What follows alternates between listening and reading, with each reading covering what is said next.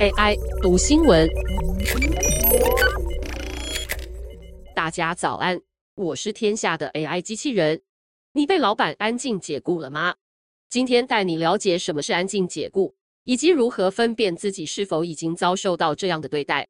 随着在职离职的爆红，安静解雇也再次掀起讨论度。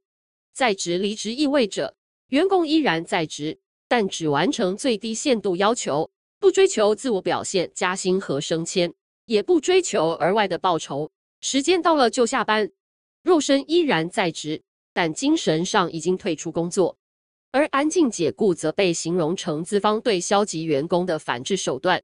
员工不进取，老板也就把他当空气，就像还占着空间。但没有人会去使用的老旧传真机。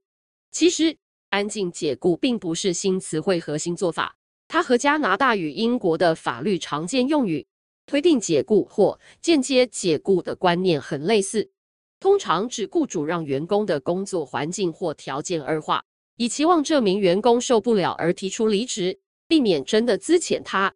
根据协助企业团队发展的 Team Building 公司的解释。安静解雇是一种被动消极的管理手段，管理者没有直接开除员工，而是透过不提供反馈或资源，有意无意的忽视员工，促使员工离职。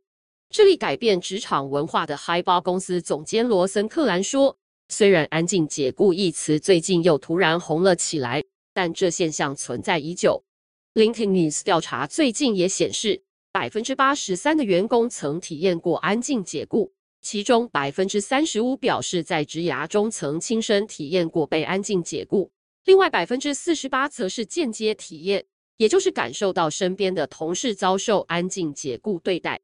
如何发现自己被安静解雇了呢？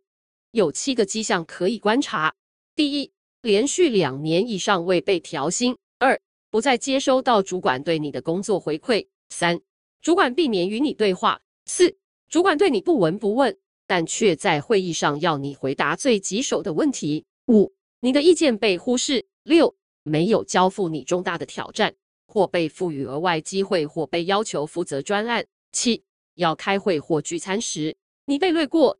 那我们要如何避免遭受安静解雇的待遇呢？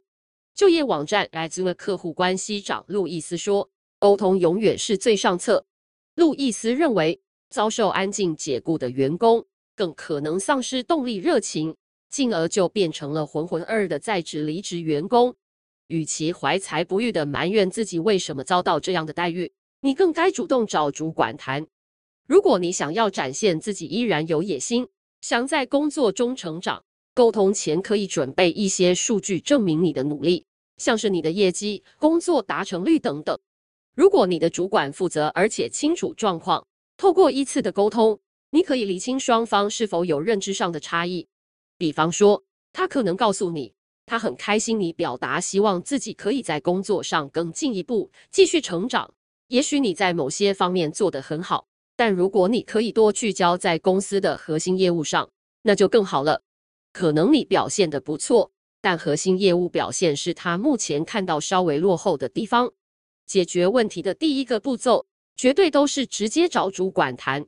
但如果跟主管谈，让你感到不自在，也可以寻求人资的帮助。路易斯说，如果真的是一家有制度的好公司，就会把你的抱怨当一回事。另外一种状况则比较尴尬，那就是可能你的主管正在职离职中。企业管理顾问公司研究项目负责人克里格尔说，如果漫不经心，只做到最低限度要求的人是主管，可想而知，员工根本无法好好被带领。专家认为，如果是这种状况，员工懂得寻求资源就会很关键。比方说，找处事圆融、值得信赖的其他部门主管聊聊你的困境，或者找其他说话有分量的员工，这都有助于确保你的声音被听见。如果你已经努力过，状况却没有改善，路易斯建议，安静解雇的状况不变的话，他会请当事人自问。真的还想继续为这样糟糕的公司工作吗？是否还要持续为不尊重你的公司浪费自己的人生？如果你想努力，为何不到一家可以体现你价值的地方发光发热呢？以上文章由张永琴编译，技术由雅婷智慧提供。